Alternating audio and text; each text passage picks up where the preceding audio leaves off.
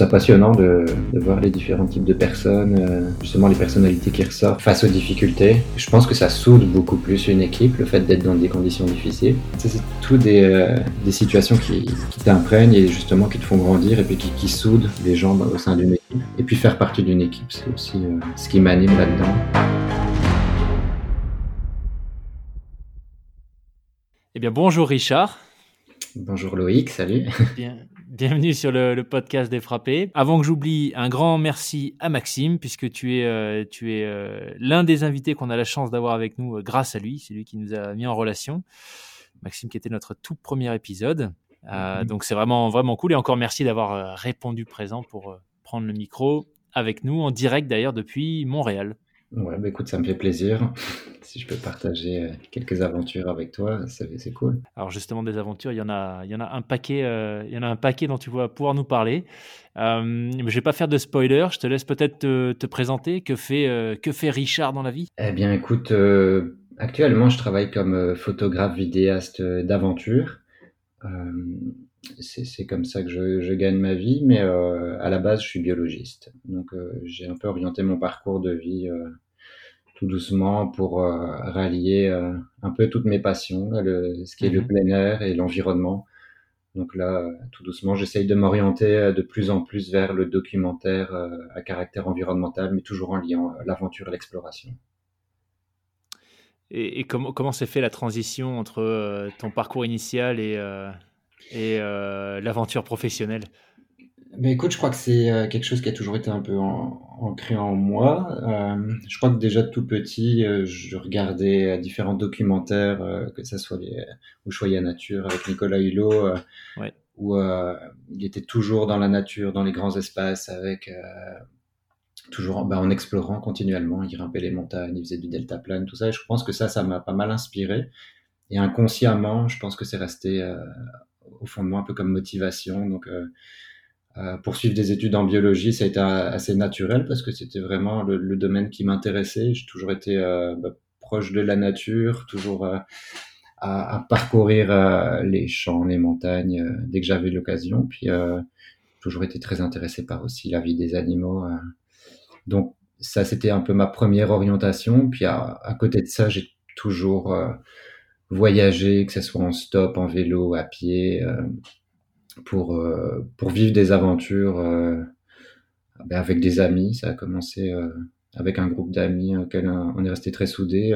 on, a, on a fait les scouts ensemble quand on était jeunes, puis on a continué à, à voyager par la suite, aller en montagne, et puis un peu repousser nos limites continuellement d'année en année. Puis je me suis mis à, à pratiquer différents sports liés au plein air, que ce soit l'escalade, le kayak, et et de fil en aiguille, euh, je me suis rendu compte que j'adorais vraiment être dans, dans les grands espaces. Et, euh, et donc c'est ça un peu le, le mix entre euh, mes études et le, et le, plein air a fait que euh, je commence à prendre des photos, que ça soit pour différentes études en biologie sur les, sur les mammifères marins. Puis euh, les gens me disaient, bah, écoute, sont vraiment cool tes photos, faudrait que tu en fasses quelque chose. Et je crois que le côté un peu plus artistique a, a pris le dessus euh, au fil du temps. Puis euh, je crois que naturellement, je me suis orienté plus vers euh, la, la, capture d'images, la, la, rencontre des gens, puis euh, essayer de partager un peu euh, l'authenticité des relations entre, ben, entre les hommes et entre l'homme et la nature, mmh. son environnement. Donc, ouais, c'est un, un chemin qui, qui prend du temps et puis qui, qui se met en place tout doucement. Hein. Euh, alors, sur ces différentes expéditions, euh, si on a, tu parlais de partage et euh, de connexion avec les grands espaces, si on a une en particulier que tu, voudrais peut-être partager un peu plus en détail, ce serait laquelle? Parce que sur ton site, il y en a quand même beaucoup. ouais, ouais, ouais. bah écoute, j'ai pas mal bougé. Je crois que chaque, chaque expédition, chaque voyage amène son lot d'aventures et de rencontres. Euh, après, bah, il y en a qui sont un peu plus notables que d'autres. Euh, euh bah, je pense par exemple à, un coup de pagaie pour le Saint-Laurent. C'est une expédition que j'ai organisée sur le fleuve Saint-Laurent. Donc j'ai parcouru l'entièreté du fleuve en kayak, de la source à l'embouchure, donc de Kingston dans le lac Ontario jusque Gaspé, dans le golfe du Saint-Laurent ici au Québec. Euh, donc c'est une aventure de 1400 km en kayak qui avait pour but non pas l'exploit sportif, parce que ben, j'ai aucune prétention de, de, de, de, réaliser une performance qui n'a jamais été réalisée, mais c'était plus euh, dans l'idée de valoriser le fleuve euh, dans son entièreté. Euh, ça permettait un peu de d'aborder différents sujets. Donc, euh, donc, donc toute l'expédition a été organisée pour qu'il y ait des jeunes qui puissent nous suivre en, en, live continuellement. Donc chaque semaine, on avait euh, des interviews Skype avec euh, des groupes de jeunes qui suivaient un, un, camp de jour sur la biologie marine. Et, euh, et, le fait de parcourir un fleuve dans son entièreté, ça te permet de, de parler, ben, que ce soit la source de, de l'eau douce jusqu'à ben, l'embouchure dans, dans l'eau salée. Donc ça, ça permet d'aborder vraiment plein de problématiques différentes. Euh, que ça soit l'érosion des côtes, euh, les espèces invasives qu'on peut retrouver dans différents euh, lacs ou, autres milieux, puis également la pollution. Donc ça nous a donné du sujet un peu tout le long de, de l'expédition. Par... En fait, le projet, c'était le, le, le, véhicule pour, pour faire passer certains messages, pas forcément à vocation sportive en, en, réalité, si j'ai bien compris. C'est ça. Donc, je pense que la, l'expédition a été un peu un moyen d'attirer l'attention des gens oui. euh, vers euh, justement ben, le fleuve. Les gens se disaient mais pourquoi ils font ça? Puis euh, euh au final, ben, ça permettait justement de, de parler de, de, ce qui nous touchait vraiment, ce qui était ben, la valorisation du fleuve. Et à l'époque, mm.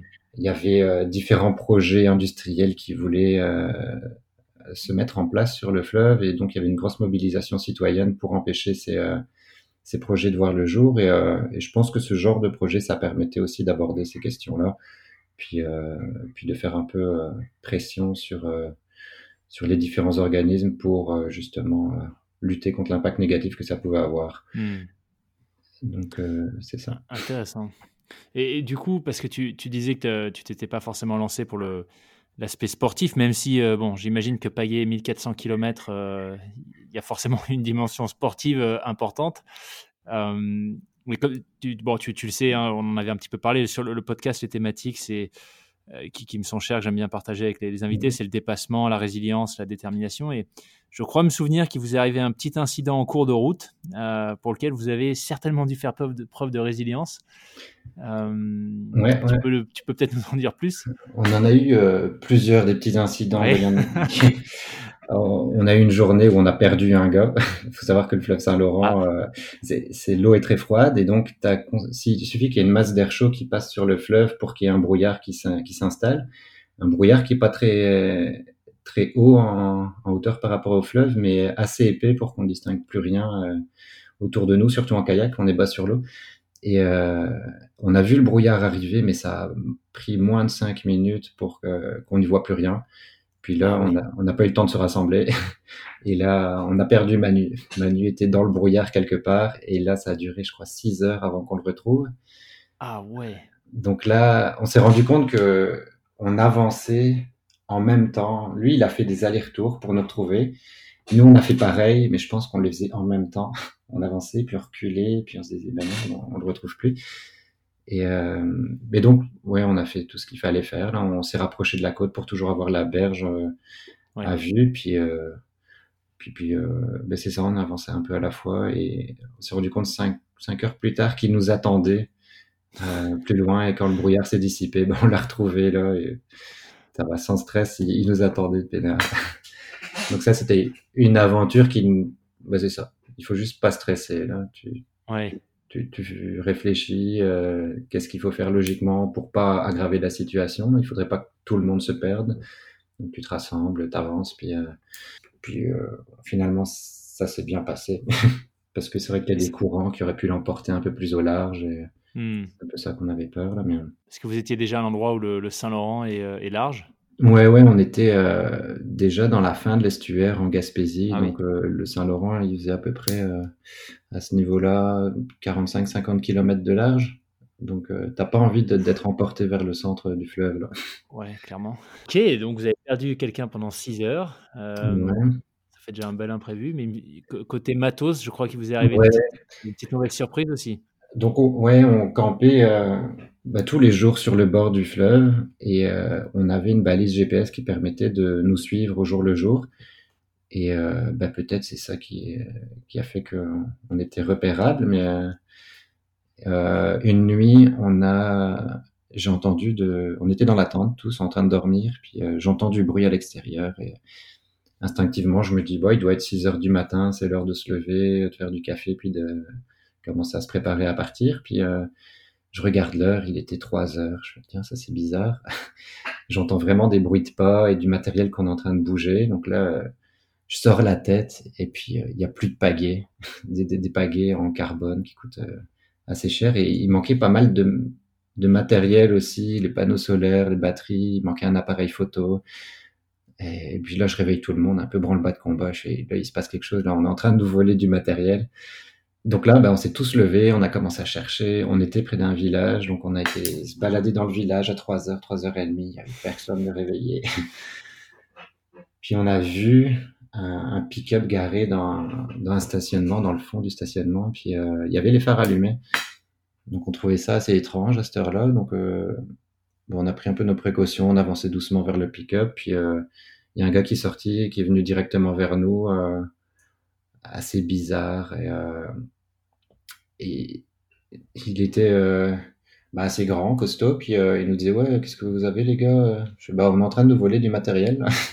il y a un truc qui, qui est pas net ici. Euh, on fait une expédition en kayak, on explique tout ça, puis il nous dit ouais, moi j'attends pour le traversier, je dois partir à 5 heures du matin, donc je dors dans ma voiture. Je bon, ok, très bien mais, tout, paraissait louche là dans, ce, dans ce, cette histoire-là. Donc, on a surveillé la voiture, puis euh, il préparait des affaires dans la, dans la voiture avec la lumière dedans. On comprenait pas ce qui se passait. On a continué à chercher dans le village. J'ai appelé la police. Ben, eux, ils se sont dit, bah, tu sais, on vole du matériel euh, de plein air. Il n'y a pas grand-chose à faire en pleine nuit. Rappelez-nous ouais. demain matin. Et, euh, et, à un moment, la voiture a démarré. Et euh, on s'est dit, mais pourquoi ils s'envolent? Il attendait le traversier. Donc on a bloqué la sortie du stationnement. Puis on lui dit ouais, qu'est-ce que tu fais euh, Je pensais que tu attendais le traversier. Puis il dit ouais, il y a ma femme derrière qui est malade, elle doit aller à l'hôpital. Puis à ce moment-là, on fait le tour. Il y a un de nos amis qui fait le tour de, de la voiture et qui voit des pagaies à l'intérieur. Et, mmh. et, là, on commence à s'énerver un petit peu. On dit ouais, mais là, les pagaies, là, tu fais pas du kayak et il y a nos autocollants dessus, nos sponsors c'est notre matériel que tu as dans ta voiture. Puis là, il a commencé à s'énerver. Puis euh, bah, Martine, là, celle qui faisait du kayak avec nous, elle s'est mise devant la voiture. Puis euh, il a commencé à accélérer. Puis euh, on a dû sauter de devant la voiture pour, euh, pour éviter qu'il nous écrase. Ah ouais, Là, j'ai eu vite le temps. Ben, J'étais en train d'appeler la police derrière mon dos. J'ai eu vite le temps de. Donc, ils ont décroché et j'ai commencé à dire Ouais, on, on, a trouvé la personne qui est en train de voler notre matériel. Et, euh, et j'ai donné le numéro de la plaque. Et là, comme c'était euh, une infraction un peu en, en live, ben, la police s'est mobilisée. J'ai entendu qu'ils ont bloqué les routes. Et, puis ils sont venus nous voir. Et euh, on a fait un peu le décompte de ce qu'on avait euh, perdu. Ben, c'était euh, bah, l'équivalent d'un petit 10 000 dollars de matériel. Mais ce qui nous embêtait le plus, c'est qu'on pouvait plus avancer. Il nous manquait les pagaies, oui. des vestes de flottabilité. Heureusement, les kayaks étaient là, mais, mais il nous manquait pas mal de matos, même des vêtements. Donc, on s'est retrouvé presque tout nu. Comment vous avez géré ça du coup en tant qu'équipe euh, en plein milieu du projet sans bah, bloquer en fait? Ouais, bah, c'est ça. On a fait un, une réunion, puis on s'est dit bah, qu'est-ce qu'on peut faire euh, dans l'état actuel des choses? On n'a pas, on n'a pas stressé. On s'est dit bah, c'est une expédition qui est médiatisée. On a des contacts. On a appelé euh, que ça soit les sponsors. On a appelé toute la communauté du kayak euh, au Québec. On a fait des posts euh, sur les réseaux sociaux.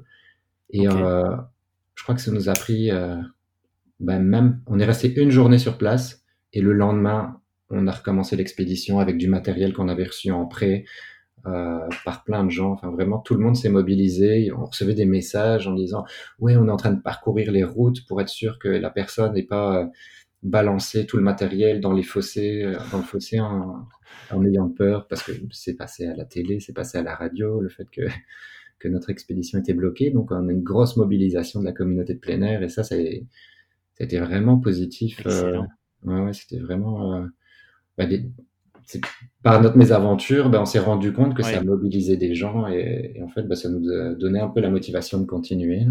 On était à la moitié de l'expédition, là, il nous restait encore facilement 700 km à parcourir. Donc, ouais, on était bien content avec ça. Bah, en tout cas, c'est super de voir que ouais, c'est la mobilisation euh, un petit peu générale euh, des, gens qui vous suivez qui vous a permis de, qui vous a permis de continuer. C'est cool. Euh, donc ça, c'était ta première grosse expédition. C'était la première grosse expédition médiatisée. Médiatisée.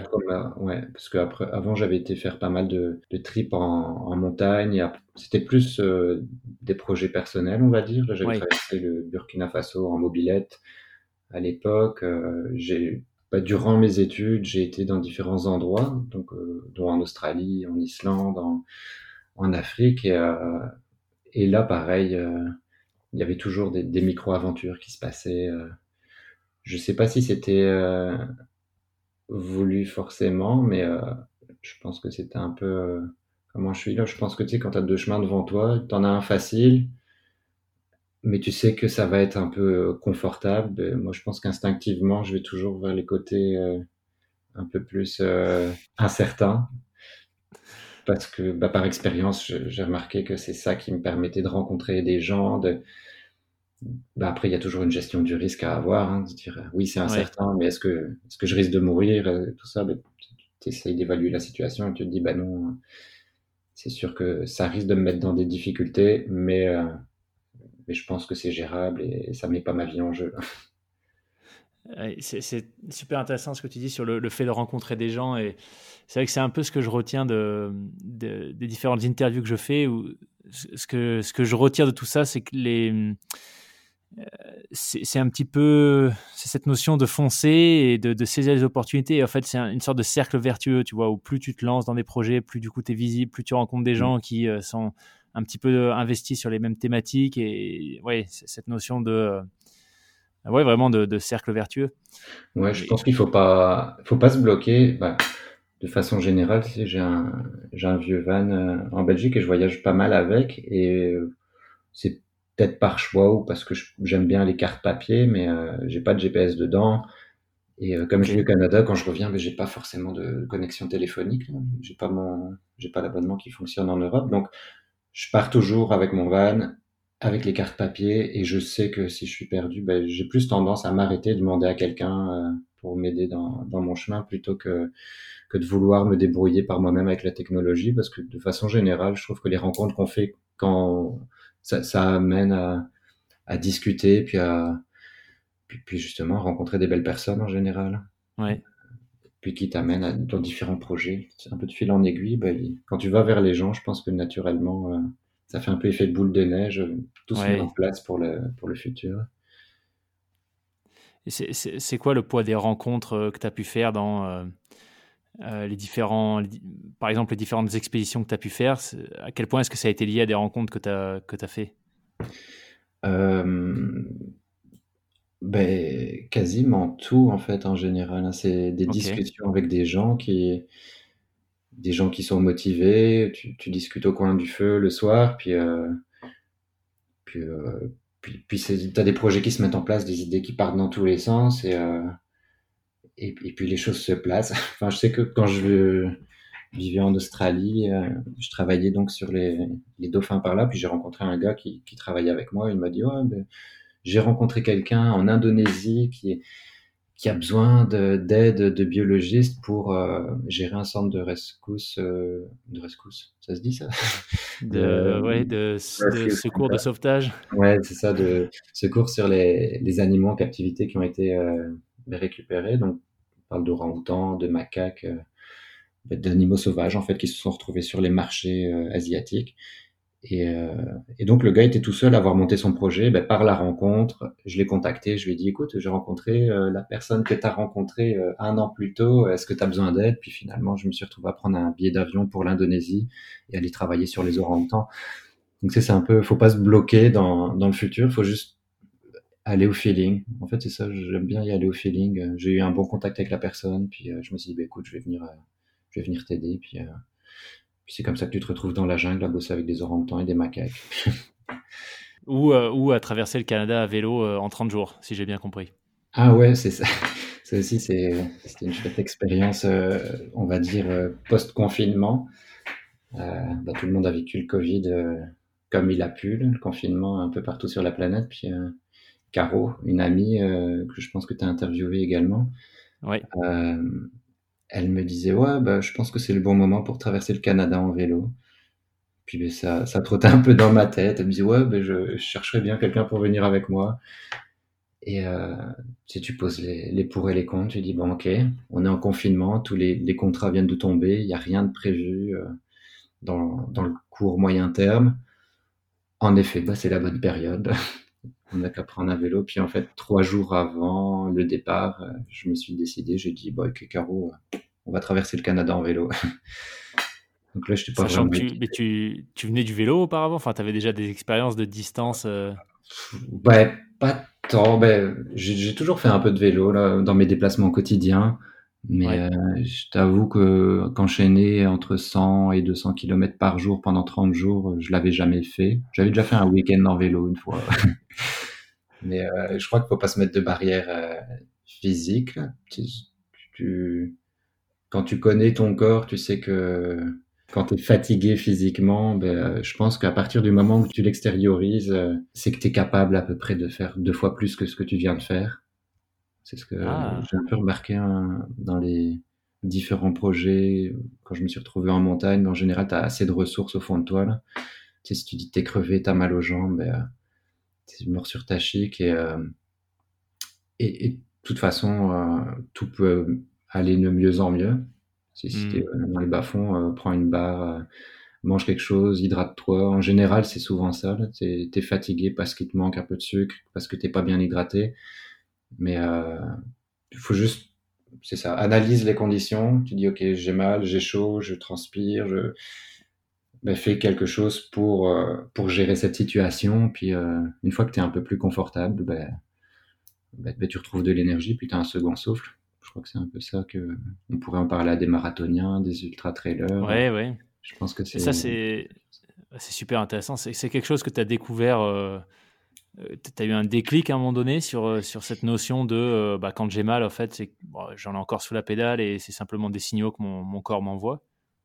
Ouais, ben, je pense que depuis pas mal d'années avec les amis, j'ai pas mal d'amis assez positifs dans, dans la souffrance.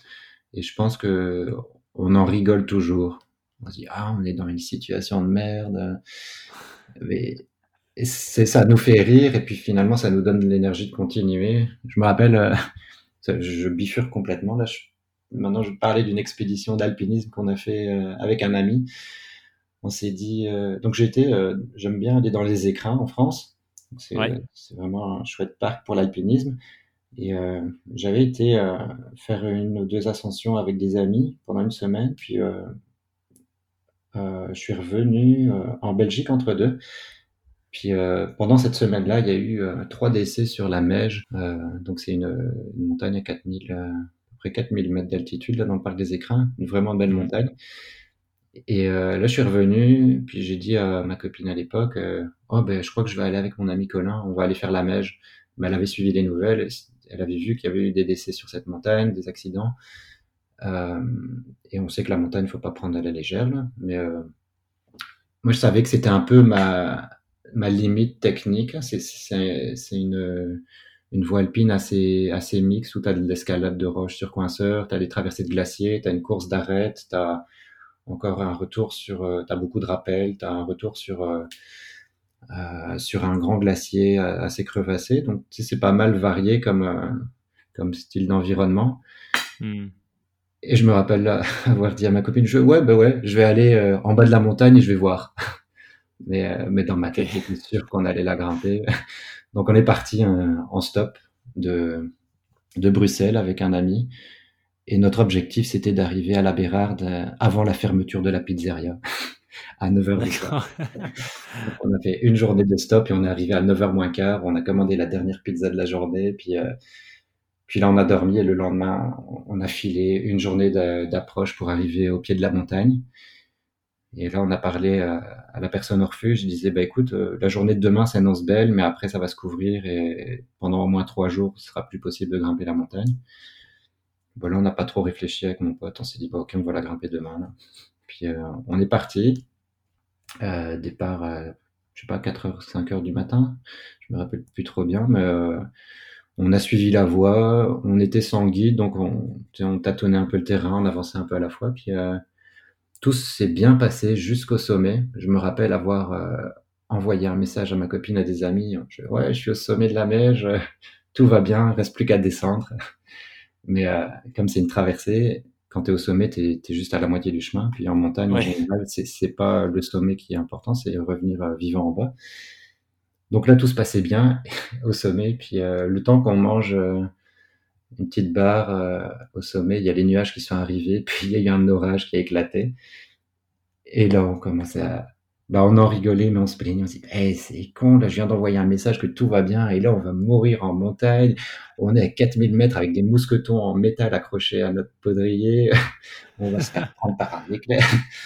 Puis là, bah, on était dans le brouillard jusque la fin. Puis, Mais c'est ça on n'a pas montré euh, de stress à l'autre. On était une cordée de deux, puis euh, tous les deux, on montrait pas qu'on était un peu stressé. Puis euh, ce genre de situation-là, c'est comme ça que ça peut dégénérer. Je crois. C'est si tu vois la chose de façon assez pessimiste, ben, tu, vas entraîner l'autre dans une espèce de, de ben, tu vas justement diminuer son mental, qui aura moins d'énergie, va voir les choses de façon assez noire. Puis je pense que tu es obligé de, justement de garder un esprit positif et et de faire fi de, des conditions que tu peux pas gérer. En fait, voilà, l'orage, il est là. On peut pas le gérer, il faut juste l'accepter. Puis, qu'est-ce que nous, on peut hmm. faire pour, euh, pour euh, passer cette situation? Ben, De un, c'est continuer à avancer. Puis, euh, faire un espèce de topo des conditions assez régulièrement. Puis, puis c'est ça. Donc, je pense que dans toutes les situations, c'est ça. Arriver à, mettre de côté ce qu'on peut pas gérer pour pas perdre de l'énergie là-dedans, parce que ça sert à rien euh, et, et, voir toi ce que tu peux gérer pour améliorer ta situation, ton confort dans, dans ce type de situation. Mmh. Ouais, complètement. C'est vraiment. Euh, c'est, euh, j'écoute un autre podcast d'un, invité d'ailleurs qui, qui interviewe beaucoup de, d'athlètes de haut niveau. Mmh. Et, et, en fait, le constat au fur et à mesure des épisodes, des épisodes c'est systématiquement le, le même. c'est exactement ce que tu viens de dire. C'est-à-dire que ce qui fait la différence, euh, chez ces sportifs, euh, euh, c'est en fait leur capacité face à une situation de, bah, en fait, de voir la situation et de réagir, de réagir par rapport à ce qu'ils peuvent contrôler. Mmh et, c'est ça, c'est ça qui fait bien souvent, bien souvent la différence. Donc, je, te rejoins complètement là-dessus. Mais, mais, du coup, la, question qui me vient, tu disais, vous étiez une cordée de deux, et, ce, qui a, ce qui a fait que ça a bien marché, c'est que vous montriez pas le, sans doute le stress que vous aviez tous les deux, hein, forcément à ce moment-là, euh, mais vous ne le montriez pas à l'autre. Comment tu fais pour, euh, pour choisir, entre guillemets, euh, enfin oui, si j'imagine que tu les choisis, pour choisir tes, compagnons d'expédition, d'aventure, par rapport justement à ce que tu viens d'expliquer, la, gestion du stress, entre autres? Ben, Je pense que quand tu t'en vas dans une, une aventure, que ce soit en montagne ou en mer, dans des, des éléments qui peuvent être parfois complètement incontrôlables, euh, je pense qu'il faut avoir confiance à la personne avec qui tu pars. Euh, bah, confiance dans les capacités physiques, mais aussi dans la, la capacité de réaction. Euh, si c'est une personne qui, dans la vie de tous les jours, a tendance à se plaindre euh, du moindre petit problème, euh, genre dehors il pleut, et que déjà ça, ça perturbe cette personne, ben, c'est sûr que si tu l'emmènes en montagne par moins 30 degrés, qu'il y a une tempête de neige, ben là, tu vas plus devoir gérer une situation de crise que que, que aller de l'avant et pousser les limites de chacun. Donc, euh, c'est sûr que tu peux te mettre en danger si euh, tu pars avec les mauvaises personnes. Donc, euh, je crois que c'est des gens avec, en qui tu as confiance dans les capacités physiques et justement de, de résilience face aux situations mmh. difficiles, de gestion de stress. Et en, quoi est-ce que le fait de, de, faire tous ces projets complètement fous et intenses avec des personnes dans cet, dans cet état d'esprit, en quoi est-ce que ça, toi, ça t'a influencé et ça t'a peut-être fait grandir, je sais pas, au fur et à mesure des projets?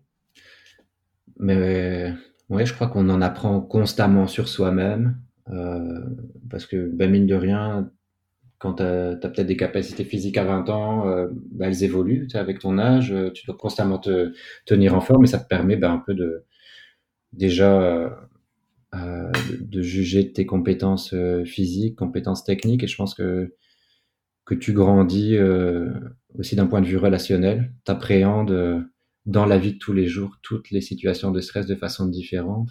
J'ai tendance à dédramatiser et de relativiser pas mal de choses que ce soit par rapport à l'argent, par rapport à, aux conditions météo qui fait dehors. Euh, j'ai tendance toujours à me dire que c'est pas grave là, tu sais, quand il pleut, c'est bon pour les plantes. Si on est mouillé, bah, on pourra se sécher là, c'est pas c'est pas la fin du monde.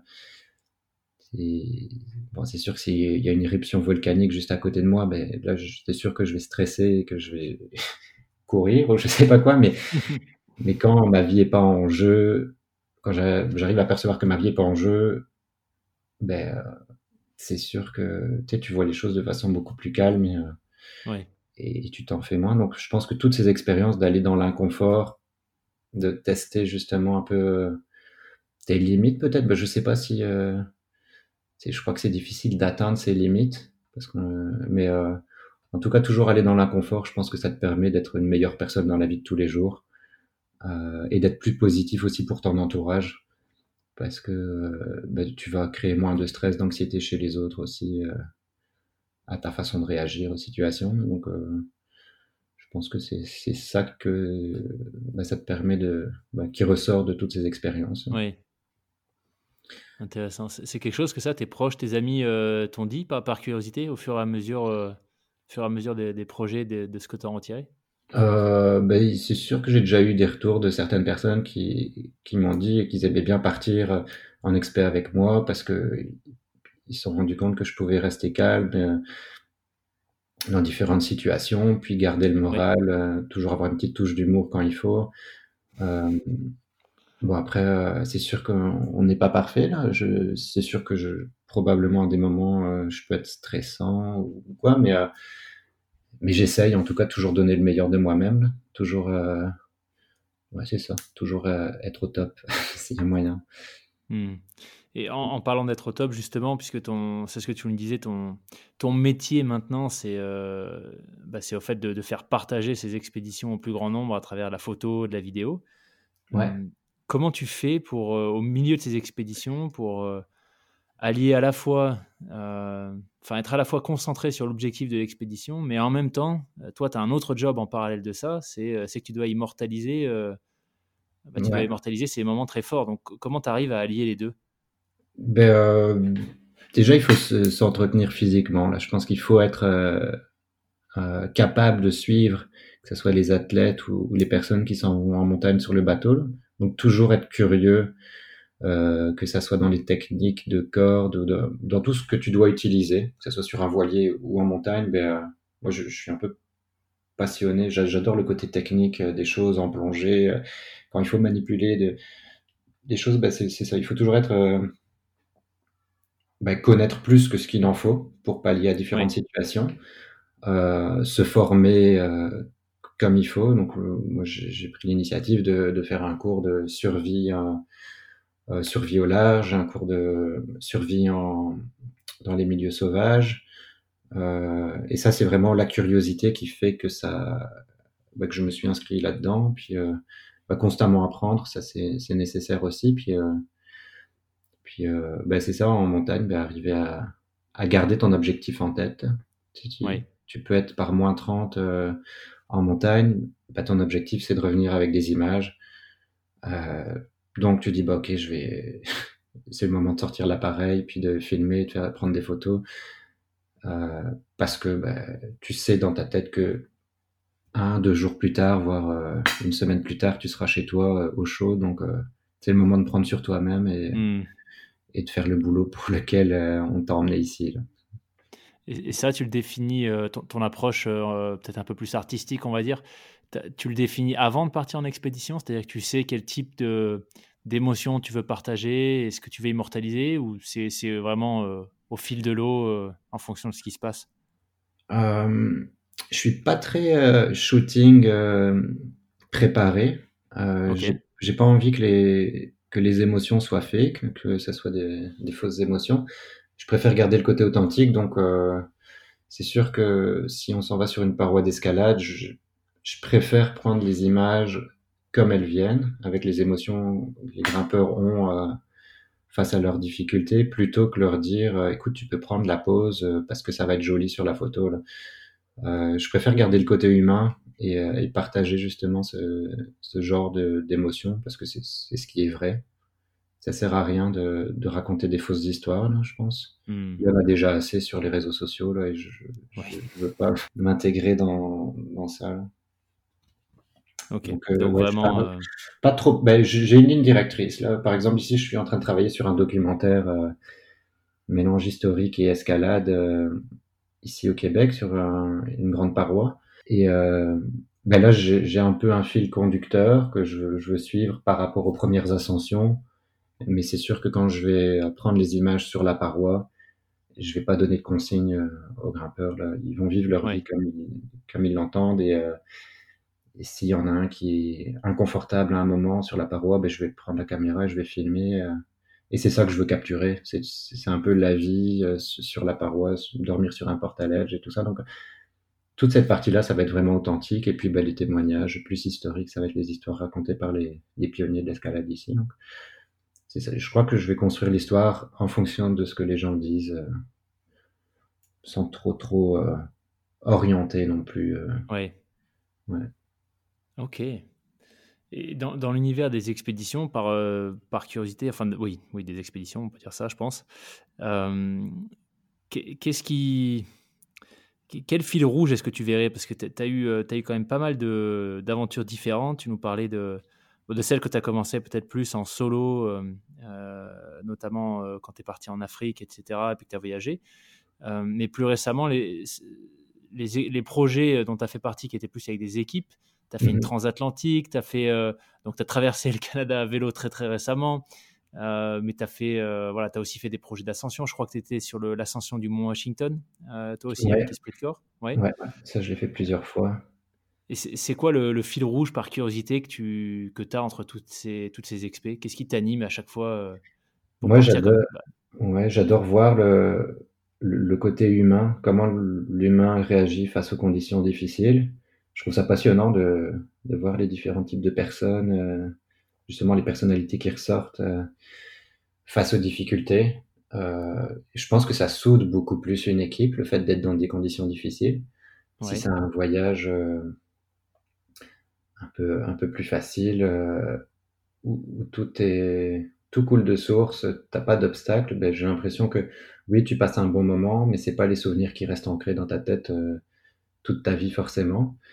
Euh, tandis que si tu passes une tempête en bateau, tu as un bris sur le bateau, euh, tu dois le réparer en pleine nuit, où tout le monde est inconfortable, les gens ont froid, et finalement, deux, trois ans plus tard, tu t'en reparles avec tes amis, puis tu te dis, euh, ouais, tu te rappelles à ce moment-là, quand on avait froid, on n'avait pas l'équipement qu'il fallait, puis il y a ça qui a cassé, puis il a fallu faire ça pendant la nuit. c'est tout des, des situations qui, qui t'imprègnent et justement qui te font grandir et puis qui, qui soudent les gens au sein d'une mmh. équipe. Donc, je pense que c'est être témoin de ça et puis faire partie d'une équipe, c'est aussi euh, ce qui m'anime là-dedans. Donc, je crois que je suis moins dans les, les expéditions en solo. Il y a toujours le film Into the Wild avec la, la conclusion, le bonheur n'existe que s'il est partagé. Là, c'est très bateau, mais mmh. c'est tellement vrai, je pense, parce que je suis pas tant attiré par les expéditions solo, parce que je crois que j'aime bien l'humain, j'aime bien partager des moments avec des gens. Je trouve ça super intéressant. C'est très inspirant ce que tu viens de dire. Euh, ouais, c'est. Ouais, non, c'est. Ouais, il y, a plein de choses qui me viennent en tête sur la, partie, euh, ce que tu expliquais, sur le, fait que euh, c'est sans doute à travers des moments, tu vois, difficiles, mm-hmm. d'adversité, que, que, les équipes se soudent et, et qu'en même temps, c'est compliqué de se, ben, quelque part, de se mentir à soi-même sur qui on est quand on est, quand on est dans, face à l'adversité à nouveau. Mais euh, par, rapport à cette notion de partage, peut-être, euh, c'est quoi la suite pour toi du coup euh, Parce que je ne sais pas si tu as déjà monté des expéditions toi-même en propre. mais ouais, ouais, peut-être c'est. Qu'est-ce que tu vois comme, comme prochain, prochain projet? Prochain projet, ben donc j'ai un projet monté avec des, amis grimpeurs. Euh, ici, c'est, bah, je pars fin de semaine prochaine euh, sur un big wall, donc une falaise de 350 mètres. On va, on va rester six jours sur, sur la falaise pour la grimper. Donc, si mes amis réussissent à la grimper, ça, ça sera la quatrième équipe à avoir réussi cette, cette ascension. Euh, donc ça, c'est un projet monté ensemble. Donc eux, leur objectif, c'est de réussir à grimper cette falaise. Puis euh, moi, c'est d'en faire un documentaire. Euh, donc ça, c'est le court terme. Le... Après, ben, le moyen terme, j'ai une expédition au Yukon qui, qui, est en train de se mettre en place. Toujours à voir euh, avec les le Covid, comment ça évolue, mais euh, ouais. dans le fond, ça serait une traversée hivernale euh, du Yukon sur une vieille piste abandonnée depuis la guerre. Et donc, on parle d'une expé de entre 4 à 6 semaines euh, en plein hiver, donc du coup, en, ski de randonnée. donc, ski de randonnée, Poulka et euh, autonomie euh, totale? Ouais, parce que déjà là, on est en train de réfléchir aux moyens de transport qu'on va utiliser pour pouvoir aller au début de ce trail. Et là, on va être vraiment isolé. Je crois qu'on, ça nous prendrait, je crois qu'on a 150 km du, du premier petit village qui pourrait potentiellement, euh, on pourrait potentiellement trouver quelqu'un qui emmènerait notre stock en, en motoneige jusqu'au début de la, trail. Ah euh, on va être pas mal isolé, ouais. Mais une hivernale au Yukon, c'est euh, en termes de température, on parle de, combien là? Parce que dans les territoires du, c'est les territoires du Nord, le Yukon, hein, si je me rappelle bien. ben, on va être à la limite. En fait, on va commencer au Yukon et on va finir la frontière avec les territoires du Nord-Ouest. Euh, donc on parle des températures en moyenne de moins 20 degrés, plus ou moins constant, avec des pics oh euh, jusqu'à moins 40, moins 45, voire plus. Et peut-être les bonnes journées, moins 10. Espérons qu'il y ait des bonnes journées. Que... Oui. bon, vous avez des maillots pour les journées à moins 10 euh, Ouais, je pense qu'on va prévoir ça. on va faire un trou dans euh, Ouais. Euh, comment tu gères ton, toute la préparation par rapport à l'équipement photographique quand c'est des températures pareilles? Parce que je ne sais pas ce que c'est la durée de vie d'une batterie par moins 40, mais euh, j'imagine que c'est pas fantastique. Euh, ça dépend. Ben, moi, je veux pas faire la promotion, tout ça. Il y a beaucoup de marques différentes. Il y en a qui sont un peu plus en vogue pour la vidéo, tout ça. Et moi, par expérience, ben, je reste chez avec mon Canon parce que les batteries tiennent assez bien, étrangement je peux laisser mon appareil prendre des photos d'étoiles pendant toute une nuit par moins 30 et la batterie, il y a encore du jus dedans le matin. Donc, euh, ok. Euh, bah, comment je prévois les choses, c'est que j'essaye d'avoir euh, pas mal de batteries de, stock. Et, et, pour charger les batteries, bah, panneaux solaires, une power bank en plus. c'est sûr que le froid, ça fait diminuer quand même les, les, batteries plus vite, donc il faut garder les batteries au chaud dans une poche à l'intérieur donc toujours rester avec, dormir avec, euh, pour éviter qu'elle se décharge toute seule. Euh, puis pour le matériel, il y a aussi une grosse gestion de. C'est avec les températures, il suffit que tu, tu shootes à l'extérieur par moins 30, puis tu mets ton appareil photo à l'intérieur de la tente, ben là, tu as toute l'humidité qui rentre dans la lentille. Hmm. Donc, euh, parfois, je laisse juste mon appareil dehors gelé, et je le récupère le matin. Comme ça, la lentille, elle s'embute pas. Puis, Sinon, c'est ouais, une fois que la lentille est embuée, tu peux rater vraiment des, bonnes, des belles shots là. Donc, euh, ouais, c'est toujours un peu une gestion euh, difficile. Puis après, bah, il y a la gestion de son propre corps. Là. Ouais, c'est ce que j'allais dire. J'imagine que c'est l'autre euh, grosse partie, ça. Ben ouais, l'important c'est de pas pas commencer à avoir des engelures. Ça m'est déjà arrivé, prendre des images et puis revenir avec deux engelures sur les joues. Là. Mais mais c'est toujours un peu de gestion du, du risque. Hein. Tu sais que c'est juste une journée sur la montagne, que tu vas rentrer bientôt, bah, donc je me permets de peut-être pousser un peu plus les limites. Par contre, pour l'expédition comme au Yukon, bah, là, t'as pas trop droit à l'erreur parce que les secours sont très loin, donc en général, euh, tu restes un peu plus conservateur dans tes prises de décision. Puis, euh, et l'important, ben, c'est si t'as froid en pleine nuit, ben, autant sortir de ton sac de couchage, aller dehors, puis commencer à faire des squats et courir pour te réchauffer parce que tu vas pas rester gelé dans ta tente. Donc, euh, tu, parlais des secours euh, de façon réaliste. Est-ce que, enfin, est-ce que vous pouvez même, même être secouru dans, dans cet environnement ou c'est trop isolé? Je pense que c'est réaliste de se faire secourir, mais c'est sûr que dans ton plan justement d'urgence, tu dois prévoir que tu vas peut-être pas être secouru le jour même, ça peut prendre parfois plusieurs jours si tu es en pleine tempête de neige, parce qu'en général, si tu as un problème, bon, soit ça peut être une jambe cassée ou, une cheville foulée ou n'importe quoi, mais ça potentiellement, le temps est encore beau, tu t'es tordu la cheville sur, sur un bout de bois, voilà, ça arrive. Mais euh, si tu as un autre problème, que ce soit lié à l'hypothermie ou quelqu'un tombé dans l'eau, ben, là, il faut agir assez vite. Et donc, je pense qu'il faut de toute façon connaître les bases pour pouvoir gérer une situation de crise euh, hmm. et être prêt à, à, donner les premiers soins pendant euh, plusieurs heures, voire quelques jours avant d'avoir quelqu'un qui, qui, puisse venir nous aider. Donc, c'est sûr qu'il faut être préparé aussi de ce côté-là.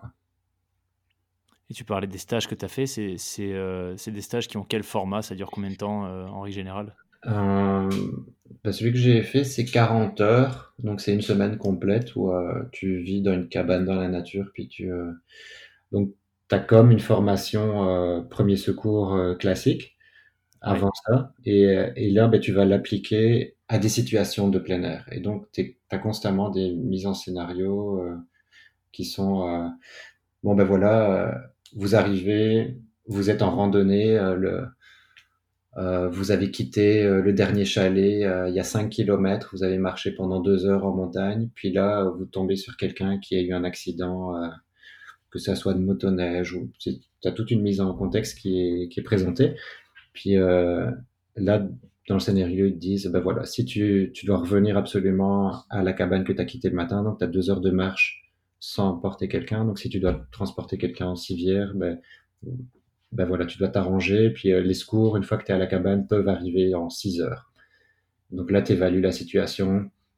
Euh, tu as le matériel que tu as dans ton sac, tu rien de plus. Donc tu as, juste un kit euh, de premier secours. Et puis ben, tu dois te débrouiller pour fabriquer un brancard avec euh, des sangles, des cordes que tu as. Tu apprends un peu à te débrouiller avec ce que tu as mmh.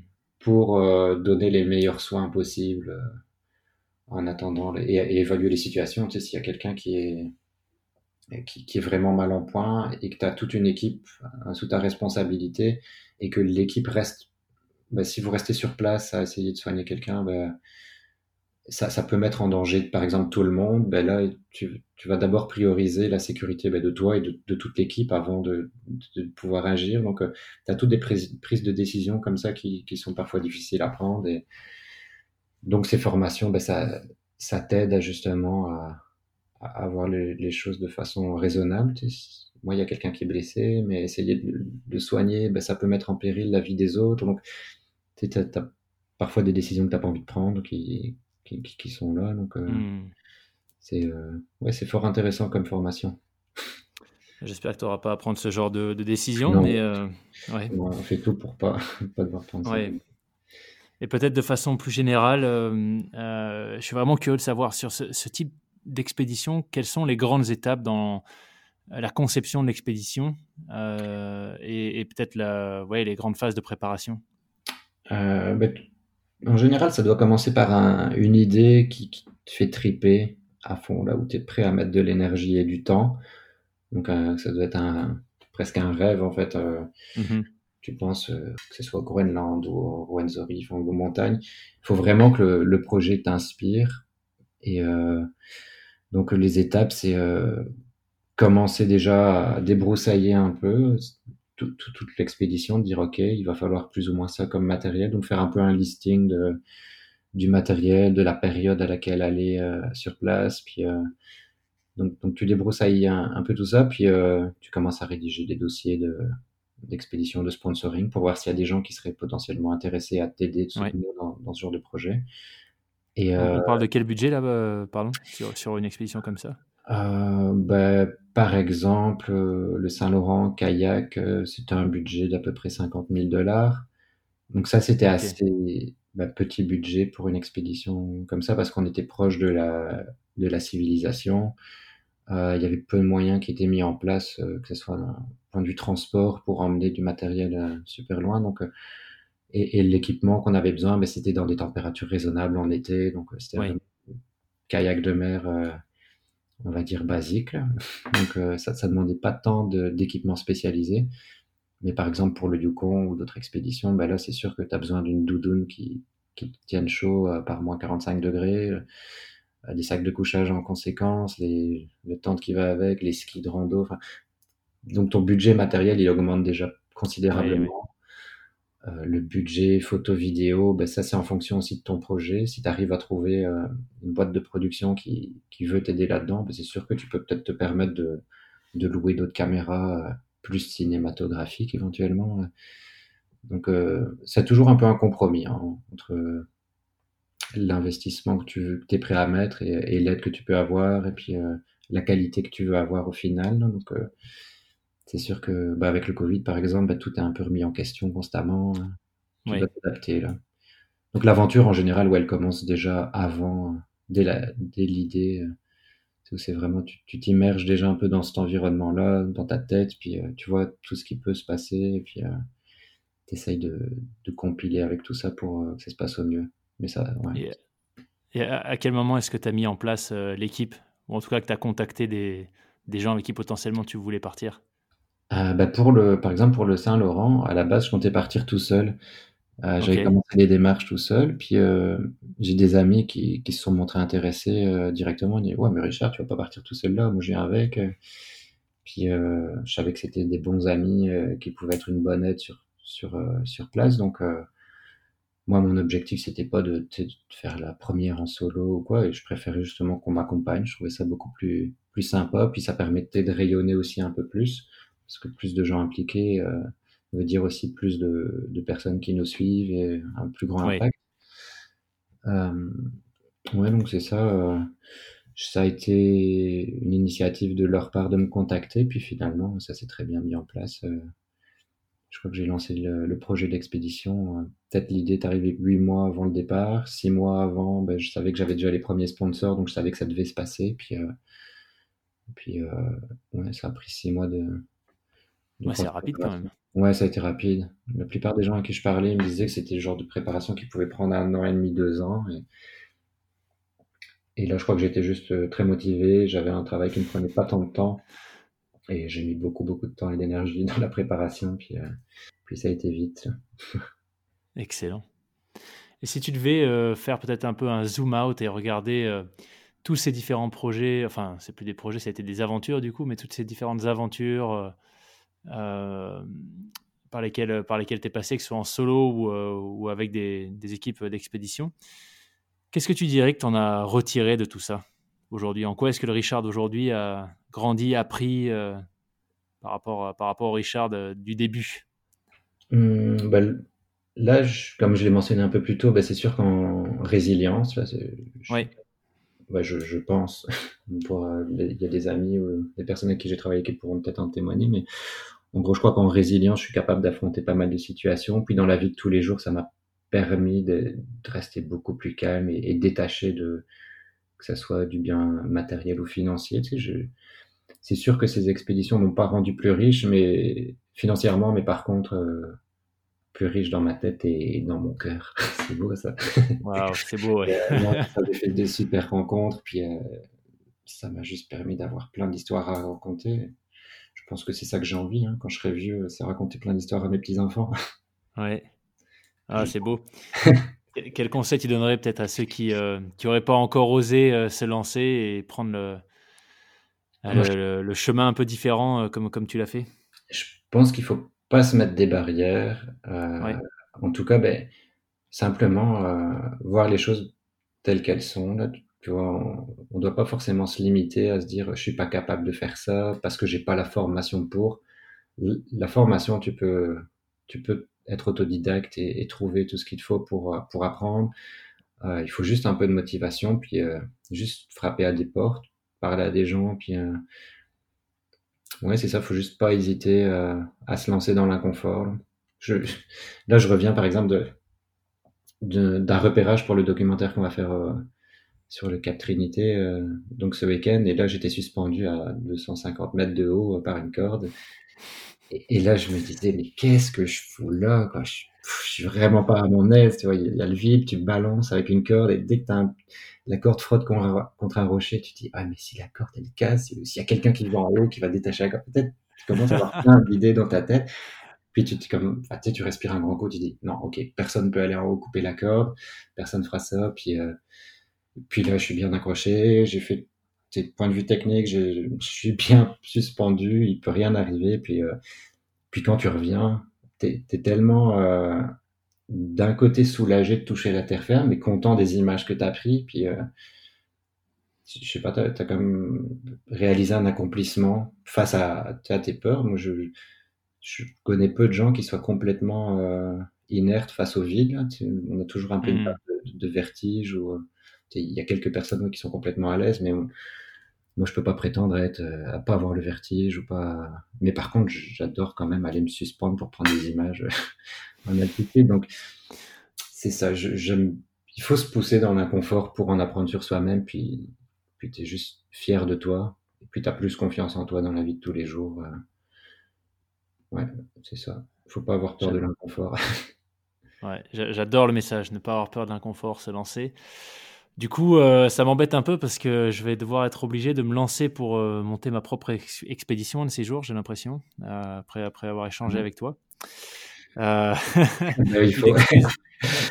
il faut. Ouais. Je veux bien t'accompagner. Bah, ouais, il faut y aller. Faut... Non, mais c'est clair, hein, c'est un peu le, tu vois, ce que je retiens on en parlait au tout début de l'échange avec Maxime, avec, avec Caroline Côté. Euh, c'est intéressant de voir en fait que c'est un petit peu tout le temps le même message euh, exprimé différemment, mais qui, ressort quand je pose cette question à tous mes invités. Et d'ailleurs, pas que les sportifs, hein, des entrepreneurs aussi. C'est un petit peu, ouais, c'est un petit peu tout le temps ça en fait, se lancer, apprendre à côtoyer l'inconfort et être confortable avec ça entre guillemets. Donc c'est ouais, c'est intéressant de t'entendre dire euh, la même chose. Mais je pense que c'est ça qui, te permet de devenir une meilleure personne. Tu te connais mieux, puis euh, tu, tu, sais, tu arrives à mieux voir l'impact potentiellement négatif que tu peux avoir sur les, ton entourage. Et donc, euh, je pense que c'est, tu te permets de faire grandir aussi ton entourage en justement donnant le meilleur de toi-même constamment. Oui. Apprendre à te connaître toi-même pour, pour faire grandir ceux qui t'entourent, c'est eh bien, écoute, ce sera sans doute le mot de la fin. On arrive déjà au bout. C'était euh, passionnant de suivre ton parcours, euh, Richard. Merci beaucoup pour euh, tous ces partages. Personnellement, moi, ça m'a vraiment donné envie de me, de me plonger un peu plus sérieusement dans, dans différents projets d'expédition que, que j'ai pu avoir. Donc, j'espère que ça en inspirera beaucoup d'autres, j'en suis sûr même. Et puis l'aventure, elle, elle, peut être vécue au coin de la rue. Hein. Oui, exactement. Aller rencontrer un inconnu et parler Parfois, aller juste discuter avec euh, un, sans-abri, euh, ça te permet d'être dehors de ta zone de confort si tu n'as pas l'habitude, puis ça te permet d'en apprendre beaucoup plus sur c'est notre milieu social, puis euh, si tu grandis, c'est une petite aventure que tu vis dans ta journée. Clairement, la micro-aventure. Oui, oui, non, clairement. Écoute, encore merci Richard. Euh, pour tous ces partages. On va, je mettrai en, description de l'épisode évidemment euh, euh, ton mhm. site, ton Instagram. Je ne sais pas s'il y a d'autres plateformes sur lesquelles on, peut te suivre. J'ai une page Facebook qui est aussi liée à mon Instagram et mon site, donc ouais. Je mettrai ça aussi. Allez voir. Excellent. super. Et est-ce que est-ce qu'on a la possibilité de, suivre l'expédition au, au, Yukon? C'est encore trop tôt. Pour le moment, je crois que c'est pas encore euh, trop médiatisé, mais l'expédition sur les quatre Trinités, ça oui. Du coup, ça sera. On, est en train de travailler dessus, et puis on attend de voir l'évolution avec la, crise sanitaire euh, actuelle là. Donc, euh, mais, mais oui, il y aura sûrement des nouvelles d'ici là, d'ici la fin de l'année, c'est sûr. Bon, on suivra ça avec, avec attention du coup. Ah ben, super. Ça m'a fait plaisir en tout cas d'échanger avec toi. Ben, merci beaucoup, Richard. C'était euh, encore une fois euh, hyper intéressant. Tout le meilleur pour la suite de tes aventures. Et, euh, et puis, bah, ouais, encore une fois, on va, on va regarder attentivement ce qui se passe du côté du Québec avec, avec toi. Cool, merci. Merci. Bonne fin de journée.